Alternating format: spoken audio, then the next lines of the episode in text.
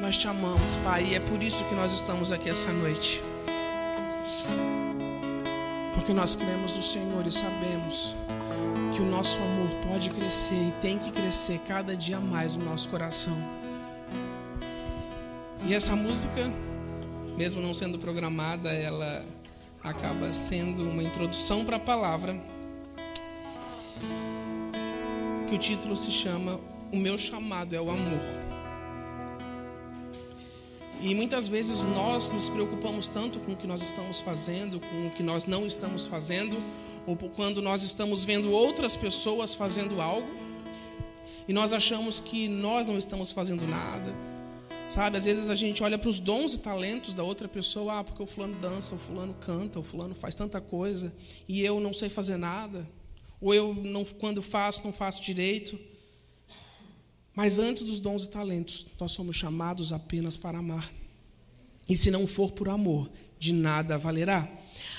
Apesar de que nós sabemos disso. Mas uma coisa é fazer, a outra coisa é exercer. Porque não existe fingimento no amor. Uma das poucas coisas que não existe é fingimento no amor.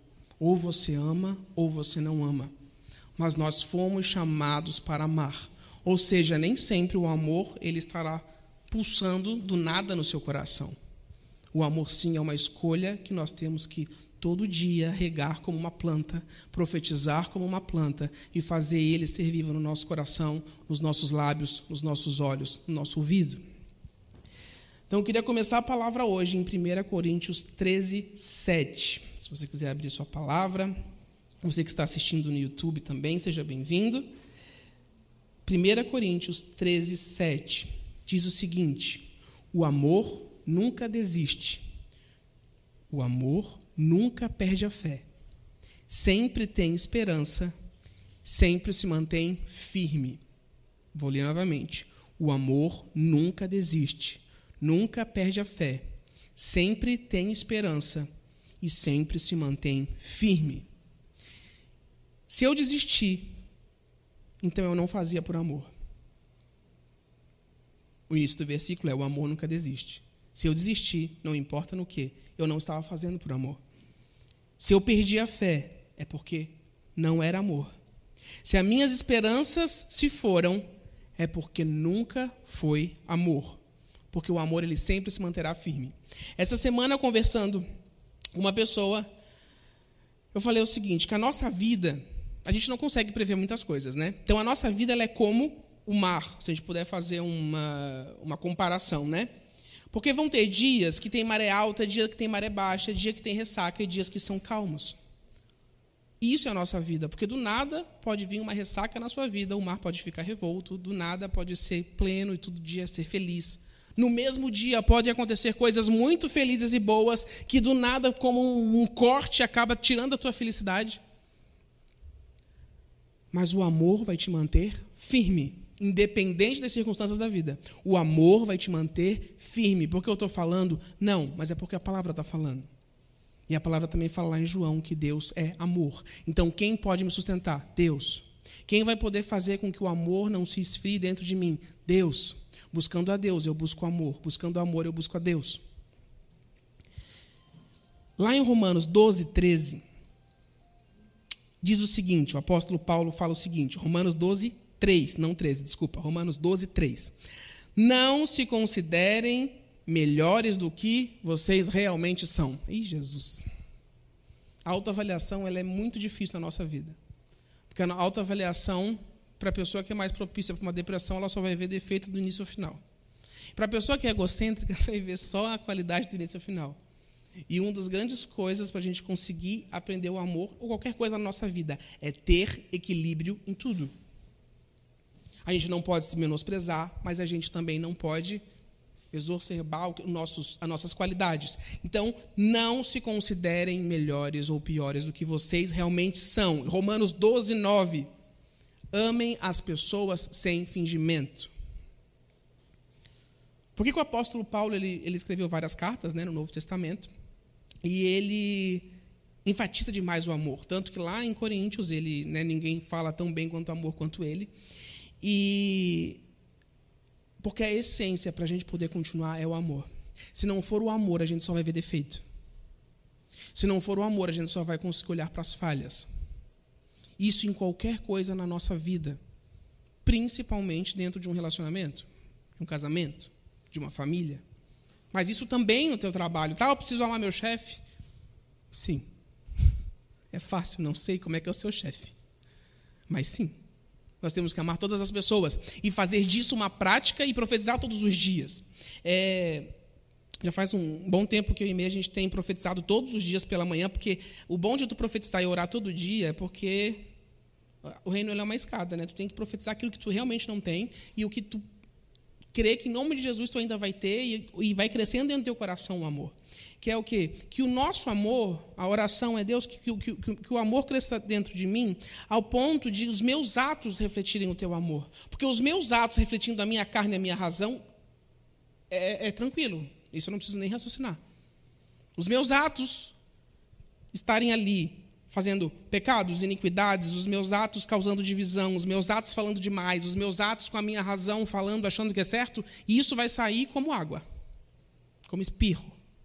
Agora, o amor não. O amor eu tenho que raciocinar. O amor eu tenho que lutar por ele. Eu tenho que fazer crescer. Eu tenho que profetizar. Eu tenho que querer que isso aconteça.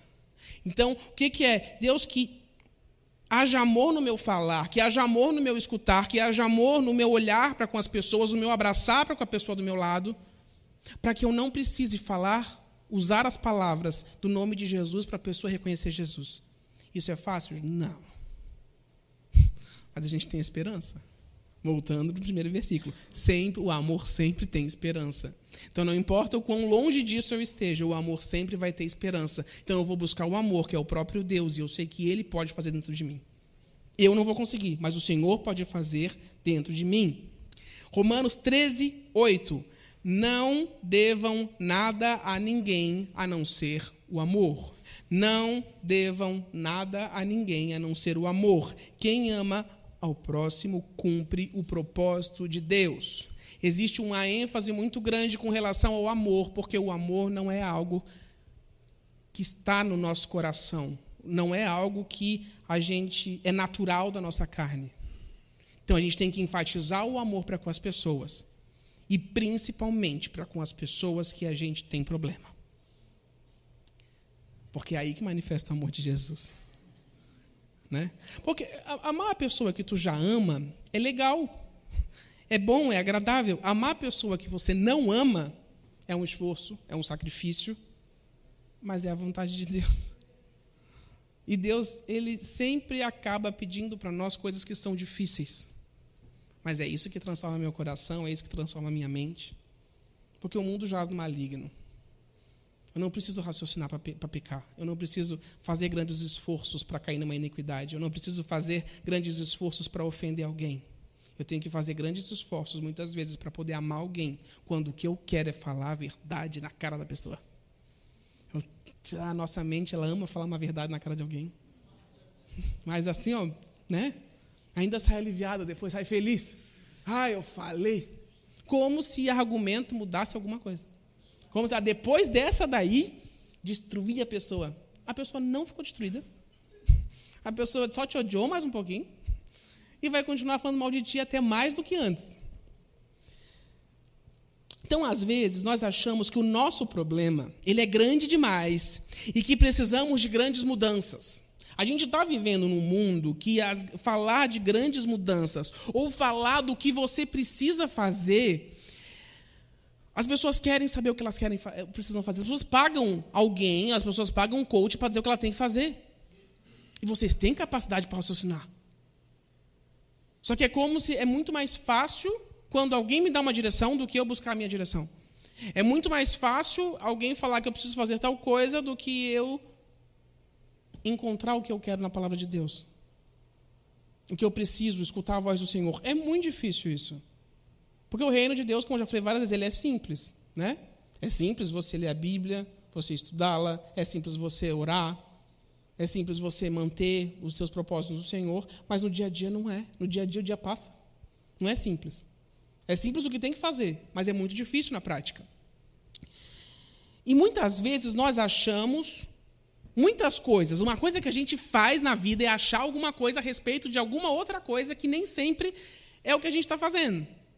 Eu, a última vez que eu ministrei em, em Blumenau, eu dei, eu dei o exemplo do, do, da presidência da República, que é incrível como todo mundo sabe o que, que o presidente tem que fazer. Ou então, técnico de futebol, isso daí é incrível.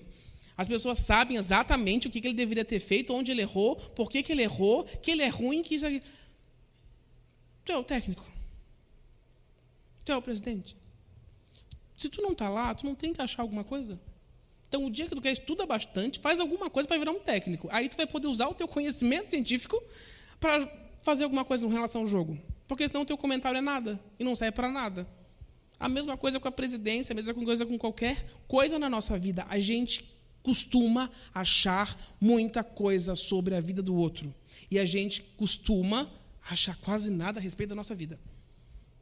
E se alguém acha alguma coisa da nossa vida e faz a mesma coisa que nós fazemos, nós também achamos ruim que a pessoa não tem o direito.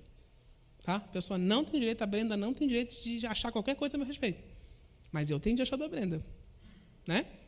Essa é a vida do cristão, infelizmente. Não só do cristão, né? mas a gente está aqui dentro porque a gente tenta ser melhor, porque a gente tenta amar, porque é errando que a gente vai conseguir chegar no que o Senhor quer. E a gente precisa aprender, principalmente com os conflitos, a ser restaurado, a ser purificado e estar à frente do que Deus quer. E muitas vezes nós comparamos as coisas como se as coisas pudessem ser comparadas. Vamos pegar o exemplo de igreja. Existe muito tipo diferente de igreja. A igreja batista é diferente de uma presbiteriana, que é diferente da nossa, que é diferente da adventista, que é diferente. Estão certos se buscam Jesus, sim. Estão errados? Com certeza, em muita coisa, sim. Mas eu vou pegar na minha, a minha, a minha está certa porque eu tenho mais holofote de luz, né? Porque eu tenho mais câmeras, na minha transição é melhor. Ou porque, enfim, nós somos diferentes. E o Espírito Santo, ele gosta com que nós tenhamos, e, e, e as igrejas no geral, sejam diferentes para que tudo englobe o reino para que nós possamos juntos ser parte do reino sobre essa terra e difundir o reino em todas as linguagens. Recentemente eu falei com a Grace, que não sei se vocês sabem, se vocês seguem o Instagram da igreja, siga, né, fazer merchan. Mas está tendo, semana passada inteira e esta semana, oficina de artes e teatro na igreja de Blumenau. E eu mandei mensagem para a pastora Grace, a gente conversando, eu falei assim, ó, o legal, Grace, é que a gente ama coisa diferente. Porque se me colocar duas semanas fazendo teatro, oficina de teatro, eu sei que para mim ia ser uma tortura. Eu não tenho vocação. Se eu tivesse, eu não gosto. Eu não acho legal, eu acho legal assistir, mas eu detesto ter que fazer aquilo. Então, assim, para mim aquilo seria horrível. Agora, se tu colocar a pastora Grace ensaiando música durante duas semanas, todo dia, para isso para ela vai ser a tortura. Só que por que, que é importante a gente amar coisas diferentes e fazer coisas por amor diferente, porque quando junta o reino é edificado. Como vocês já assistiram em cantata, em acústico, nós não precisamos fazer as mesmas coisas e é melhor que nós não venhamos a fazer. Mas onde é que entra o meu pensamento? Ah, pastor André não está fazendo como eu acho que tem que fazer, porque eu faço assim. E aí a gente acaba julgando sem necessidade nenhuma. E se eu tenho esse pensamento, o meu trabalho não está sendo por amor. Porque seja estar tá ministrando aqui, tem que ser por amor. Seja estar tá no louvor, tem que ser por amor. Seja na parte técnica, tem que ser por amor. Tudo que nós estamos fazendo tem que ser por amor ao Senhor e por amor às vidas. Porque se não for por amor às pessoas que o Senhor nos deu, que colocou à nossa volta, a gente está só vivendo um dia depois do outro. Então nós achamos, nós comparamos as igrejas, nós achamos que tem que ser assim, nós queremos fazer metas, nós queremos achar, nós queremos que talvez seja tudo mais organizado, nós queremos que os processos sejam claros, que os objetivos sejam claros, que as metas sejam bem definidas. Isso nós precisamos dentro de uma empresa. Porque a empresa tem que vingar. A igreja de Deus já vingou. Porque a gente não depende de números, nós dependemos de nada. Inclusive, não existe explicação nenhuma é, os pastores da igreja, quem mais assim do núcleo sabe, o quanto a gente vive de milagre em milagre. Se você não sabe, nós temos uma casa em Jerusalém que nós mantemos mensalmente desde 2016. Nós temos quatro igrejas com aluguéis e o nosso número é muito pequeno. Se você está aqui essa noite, você olha para o lado, você vê que a igreja já é pequena e o pequeno ainda está vazio. Então, assim, ó, não tem explicação para. E isso já é o amor de Deus na nossa vida. Quando nós não encontramos explicação, é porque o Senhor que nos sustenta. Não adianta nada eu projetar a meta do que eu quero em 2022 como igreja. A minha meta tem que ser Jesus. A minha missão, valores e, enfim, tudo que pode acontecer dentro de uma organização tem que ser o amor. Isso daí é o que o Senhor quer de nós. Isso é o que o Senhor pede de nós. Deus nunca pediu para ninguém organização. E sabe por quê? Porque igreja é família, igreja não é empresa. Existe organização dentro de uma família. Pensa só na tua, esquece do outro. Aí pensa na tua família. Fecha o seu olho nessa hora, por favor, se você conseguir, fecha o seu olho assim, ó. A minha família é muito organizada. É um padrão. As pessoas todas se amam. É uma alegria constante. Não é. E você não precisa nem comparar com a do vizinho. E não importa o que você faça, a família vai continuar sendo família e não vai falir. Porque o seu pai vai continuar sendo seu pai. E depois que ele morrer, ele vai continuar sendo seu pai. A sua mãe vai continuar sendo a sua mãe, o seu irmão vai continuar sendo seu irmão. Se existisse o botão, esse irmão eu não quero. Não me responda. Não, se pudesse passar o irmão, ah, o pai e mãe a gente tolera mais. Né? O que é isso, gente? É família. E o que é igreja? Família. Vai ter confusão? Muita. Vai ter tristeza? Muita. Vai ter raiva? Vai. Mas vai continuar junto. Por quê? Porque para sempre o seu irmão vai ser seu irmão. Para sempre a sua mãe vai ser a sua mãe. E o que une uma família, por mais dividida que ela esteja, por mais brigada que ela esteja, o que une a família ainda é o amor. Porque por mais que você tenha muito problema com alguém da sua família, você ainda o ama. Porque ele é a sua família. E o Senhor te colocou ali. Então, se o Senhor te colocou ali, é porque Ele está tentando te ensinar o amor. Tem vezes que tu pode falar assim, Deus, eu já entendi. Mas parece que não passou isso aí ainda. Mas o Senhor vai continuar trabalhando na sua vida.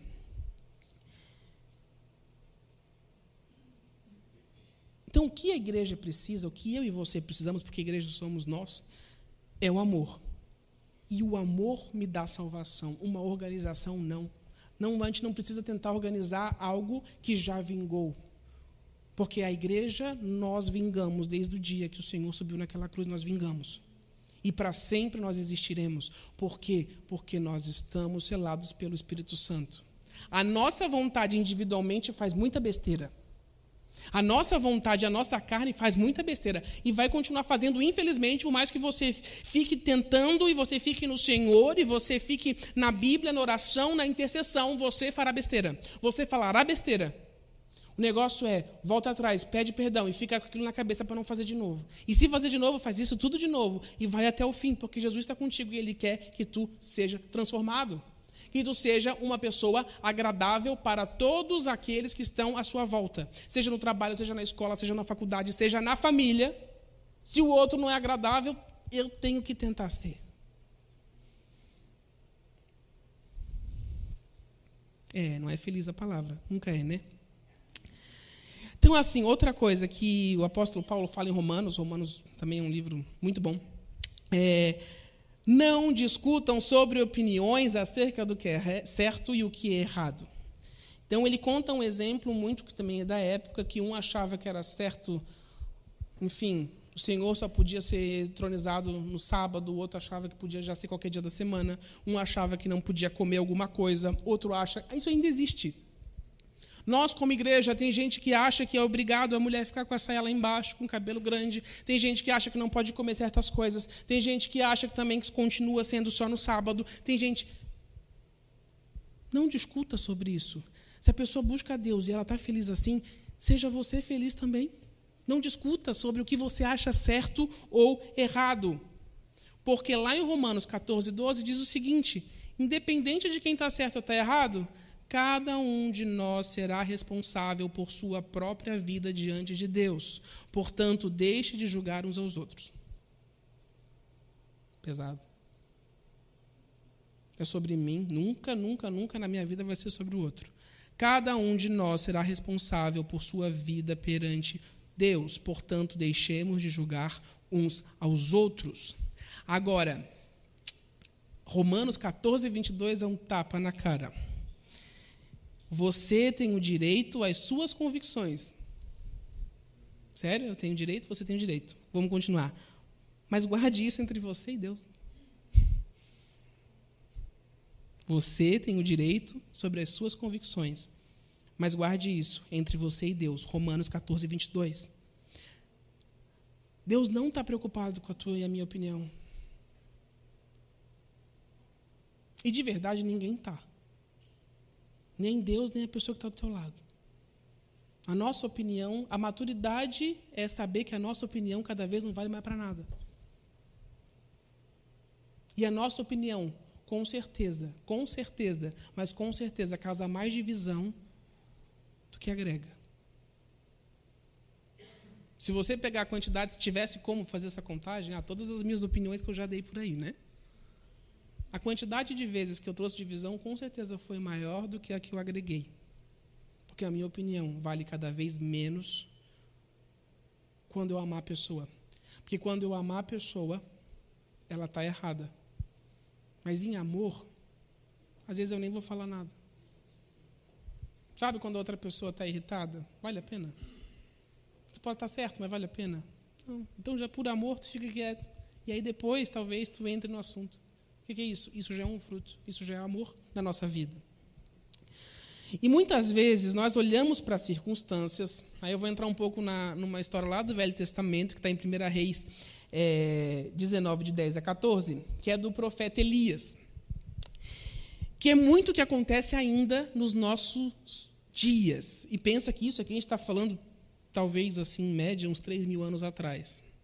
Mas o ser humano ele vai continuar sendo ser humano para sempre. O profeta Elias, ele, enfim, era um profeta de Deus, ele tentava falar com o povo de Israel e o povo de Israel não dava ouvidos, até que ele foi para o Senhor e ele fez uma oração, que está lá em, em 1 Reis, que fala assim: é, ele se queixou contra Deus sobre o povo de Israel. Eu vou entrar, vou ter que abrir, que eu acho que vai ficar mais fácil de eu explicar. Ela está também, está em 1 Reis 19, 10, 14, e está também em Romanos 11, 3. Eu acho que eu vou na de Romanos, que a versão é melhor.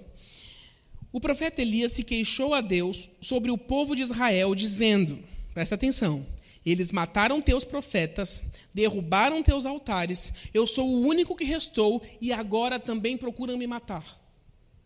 Vocês entenderam? Ele chegou para Deus em oração e ele falou a verdade, que era a verdade absoluta que ele estava vivendo. O povo diz: Senhor, eles mataram teus profetas, derrubaram teus altares, eu sou o único que restou, e agora também procuram me matar. E aí Deus respondeu: Ainda eu tenho outros sete mil que jamais se prostraram diante de Baal. Deus não estava preocupado com o problema de Elias. E Elias achou que estava sozinho. Deus falou: Tem mais sete mil. O fato de tu não conhecer eles não significa que eles não existam. E às vezes o nosso, o nosso problema é muito grande, como estava sendo do profeta Elias. Ele era o único, porque ele não conhecia nenhum dos outros sete mil. Mas Deus conhece. E Deus estava fazendo no coração de Elias e tratando o coração de Elias. E estava ensinando Elias que, mesmo com o povo de Israel matando, com o povo de Israel querendo matá-lo, Deus falava através dele, porque ele amava o povo de Israel. E por amor a Israel, ele não se calou. E ele não se calará. E ele continuou usando profetas. E Elias era um profeta, que o profeta é a voz de Deus na terra. Por amor a Israel, ele usava Elias. Elias se queixou contra Deus. Deus falou: Eu amo o povo. E eu vou continuar amando o povo, independente das tuas queixas. Independente da tua situação natural. Eles querem te matar? Querem, mas eu ainda os amo. E isso é, é, é, um, é, um, exemplo muito bom de quando muitas vezes a nossa visão ela fica fechada como a de Elias, quando nós só vemos o nosso problema, nós só vemos o que está acontecendo ao nosso redor, ou só o que fizeram contra nós, e nós falamos, Deus, o Senhor não está vendo isso, e o Senhor fala, eu ainda amo a pessoa que está querendo te ferir. Eu ainda amo o que quer te matar. Eu ainda amo e é em amor que eu vou continuar falando através de ti, Elias. Porque eu amo tanto eles que tu vai chegar até o final falando da minha palavra para eles, porque eu os amo, eu não vou, eu não vou calar. Então Deus, ele não sente pena de mim. Deus não sente pena de você. Agora Deus ama você. E tudo que ele nos pede é a mesma coisa: o amor. Na nossa grande aflição, ame. Na nossa grande confusão, ame. Se você, sei lá, está com problema de relacionamento dentro do casamento, ame. Existe aquele filme e frase, ó, alguém tem que ceder. Não, alguém tem que amar. Porque se alguém ceder sem amor, vai continuar só cedendo. E ainda assim vai acabar. Porque ceder não resolve. Amar, sim. O amor tudo crê, tudo espera, tudo suporta. O amor tudo crê, tudo espera, tudo suporta. O amor tudo crê, tudo espera e tudo suporta. Quando eu desisto é porque eu não criei, porque eu não esperei e porque eu não suportei. E se eu desistir, nunca foi amor. Ah, mas tu não sabe a minha situação. Não sei, mas é que está aqui. Não é eu que estou falando. Se desistiu, é porque não é amor. Porque o amor nunca desiste. E porque o amor é o próprio Deus. Então, se houve desistência, não era amor. Se na sua mente hoje está passando, eu vou desistir, eu vou largar tudo, eu vou deixar para trás, eu vou dividir, eu vou, eu vou, eu vou, está faltando amor. Porque não é sobre você ter razão ou não, é sobre ter ou não ter amor. Porque o amor está acima da razão. E nunca é sobre se o outro merece ou não o seu amor. Deus mandou tu amar independente disso. Eu tenho que amar independente da situação. Eu tenho que amar independente da pessoa. Porque é isso que Deus espera de mim, é isso que Deus faz comigo. Em todo o tempo, Deus me ama.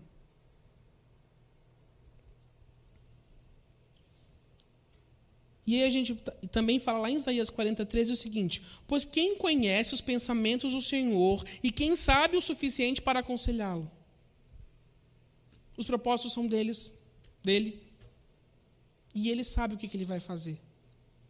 Às vezes eu falo sobre isso, que é muito legal quando a gente lê qualquer história na Bíblia, porque as histórias da Bíblia sobre a vida da pessoa, pega qualquer um aqui, pega o apóstolo Paulo, pega Davi, pega Salomão, pega a grande maioria deles, tu consegue ter um começo, meio e fim da vida dele. Então, assim, ó, tu está vendo a tribulação, tu está vendo, mas tu sabe como é que termina. E às vezes até não termina bem, só que termina bem, porque se tu está em Deus, mesmo quando tu passa pela morte, tu termina bem. Todos aqui, os discípulos, todos tiveram uma morte terrível e sofreram e foram decapitados e crucificados de cabeça para baixo. Porém, até hoje a gente fala sobre eles. Porque a morte dele trouxe vida para mim e para ti. O sofrimento dessas pessoas trouxe edificação para mim. E muitas vezes o teu momento de sofrimento vai trazer edificação para a pessoa anos depois, com o teu testemunho, porque o testemunho edifica. Quando a gente passa sobre as coisas, vira um testemunho. E isso pode edificar a vida de alguém. Então Deus, ele não me chamou, de verdade, Deus não me chamou para ter opinião. Deus não me chamou para ter meta. Deus não me chamou para ser questionador. Deus me chamou para amar. E em amor, se eu amar a pessoa, Aí pode ter organização, as pessoas. Se eu amar as pessoas, tudo pode acontecer, porque vai ser por amor. Vai ser por amor. E a nossa oração tem que ser, Deus, que todos os meus atos, todo o meu trabalho do meu dia, tudo que eu vou fazer para alguém, ou até para mim mesmo, ou para a igreja, ou para o Senhor, que seja por amor. O trabalho da minha mão tem que ser por amor. Porque eu sei que isso vai trazer a glória de Deus porque isso vai mudar o meu coração. Eu vou dar um exemplo agora que não vivo isso, e acho que ninguém faz, mas é a meta da vida. Até para pegar um lixo e jogar numa lixeira, é um ato que a gente tem que fazer por amor e não por ódio, muitas vezes. Porque a gente pega o lixo e escorre. Aí começa a pingar na casa. A gente já vai xingando até chegar no lixeiro para depois voltar com pano. Aí vai xingando, passando pano. E aí, quando tu se livra daquilo, tu se livra com raiva. Foi culpa de alguém? Não, foi culpa minha, provável. Mas ainda assim, eu me irritei com o quê? Com nada. Todos os meus atos têm que ser por amor, até tirar o lixo. É fácil? Não é. Só que tem esse objetivo? Tem. Nunca mais olharei para o lixo com a mesma maneira. Aquela casca de banana aberta, fedida, cheia de mosca. Tudo que eu fizer, todos os meus atos têm que ser por amor. E lá em Marcos 12, 28, vou abrir também, se você quiser abrir. Marcos 12, 28.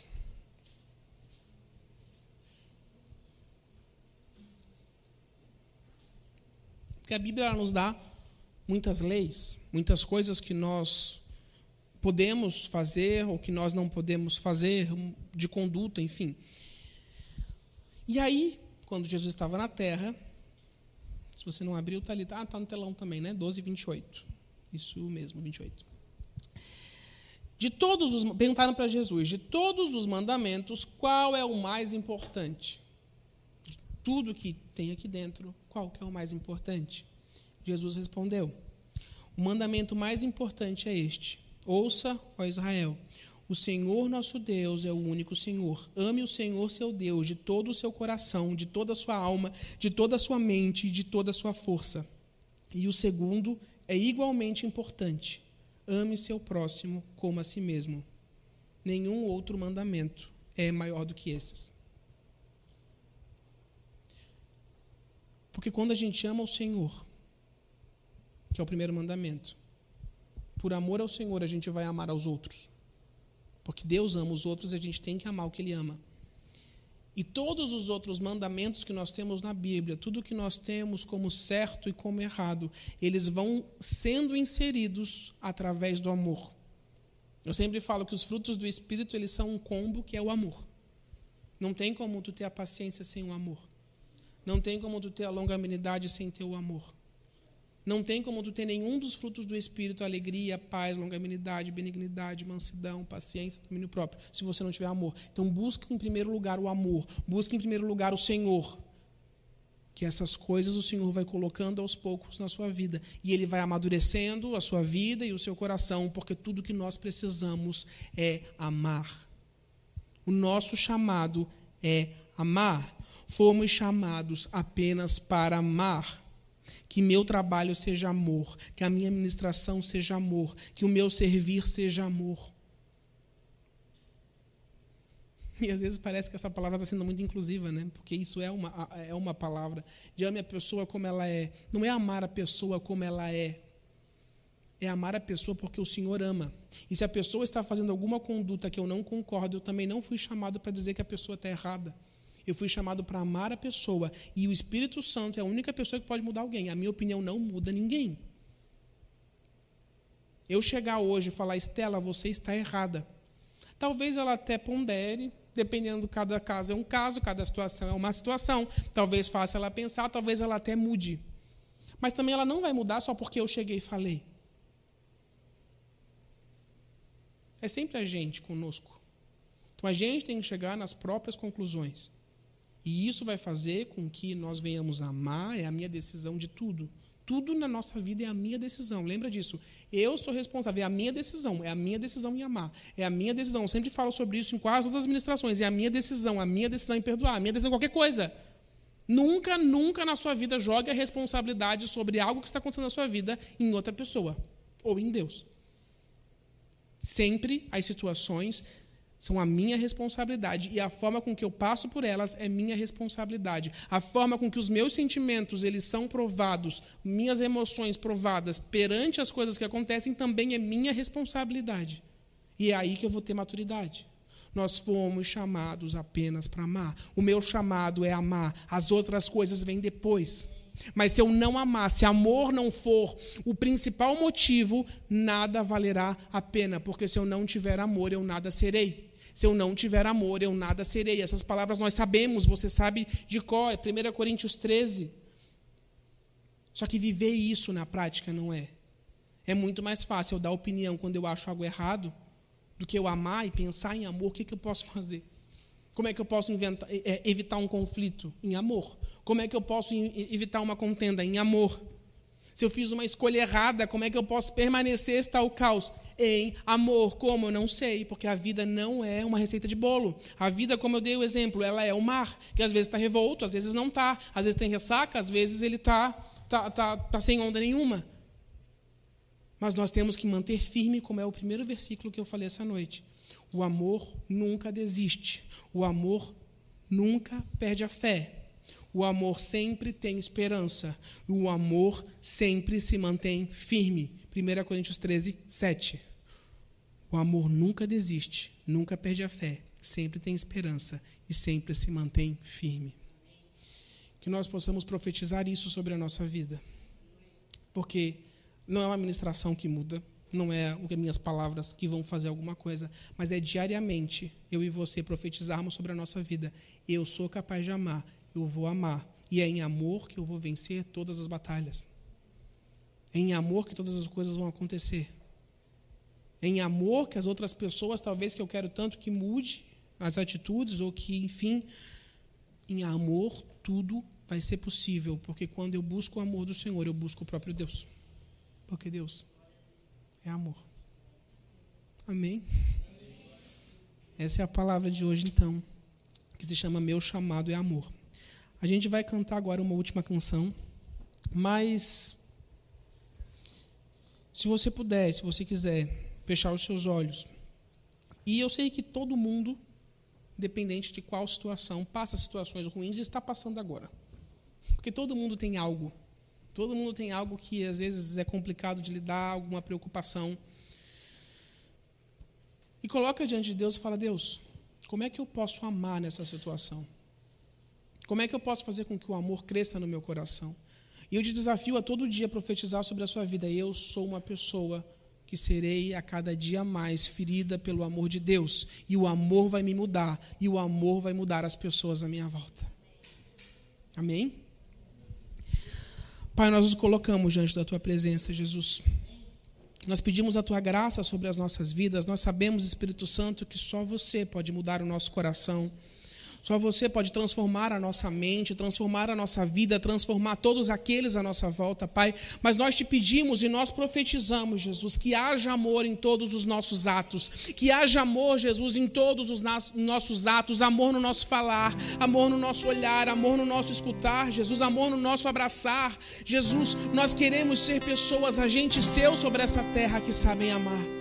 Nós sabemos que o Senhor nos ama e com esse mesmo amor nós queremos também amar as outras pessoas. Nós sabemos, Jesus, o quão falho nós somos. Nós sabemos o quão pecadores nós somos e ainda assim o Senhor sempre está de braços abertos. Ainda assim o Senhor não nos abandona, o Senhor não desiste de nós, o Senhor não desiste do, do que nós somos, de quem nós somos. O Senhor trata o nosso coração em todo o tempo, Pai. E nós te pedimos essa noite, Pai, aumenta o amor no nosso coração. Nós precisamos, Jesus, em um tempo onde o amor sobre a terra tem se esfriado, nós cremos no Senhor e o Senhor jamais se esfriará. O Senhor, Jesus, a tua chama no nosso coração jamais se esfriará.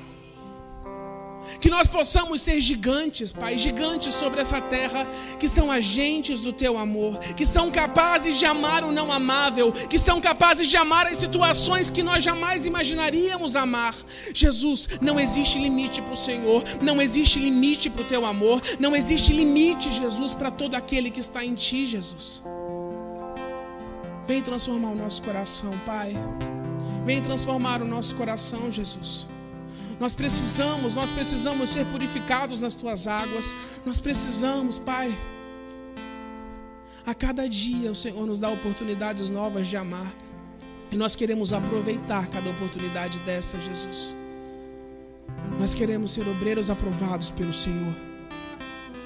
Nós queremos fazer a tua vontade, Pai, mas não pelas nossas forças, não porque nós temos opinião do que é certo ou errado, mas porque nós cremos no Senhor e o Senhor faz o amor mover os nossos atos.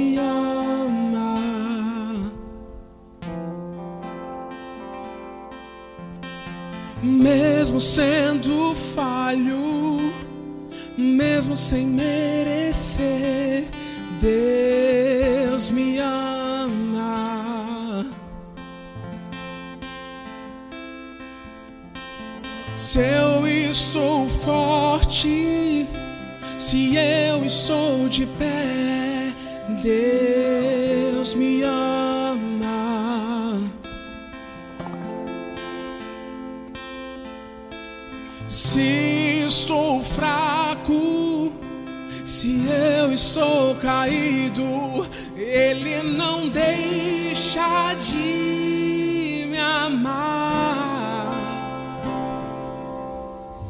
sem o seu amor, sem o seu perdão, o que seria de mim? Deus me amou tanto que entregou seu filho.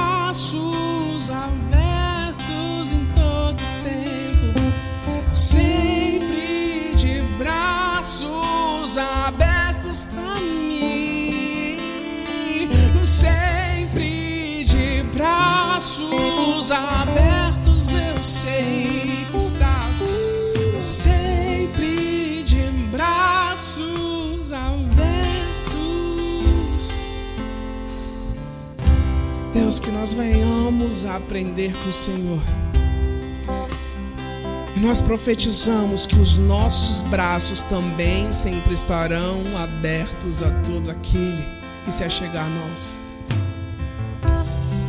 Nós profetizamos que o teu amor será uma marca estampada na nossa vida e que nós somos unidos pelo mesmo amor que é Jesus. Nós te amamos, Pai. Muito obrigado, Jesus, por esse culto. Muito obrigado por essa noite. Esteja nos abençoando, Jesus. Seja abençoando a tia Ana que está no hospital, trazendo a tua cura, trazendo o teu bálsamo sobre a vida dela.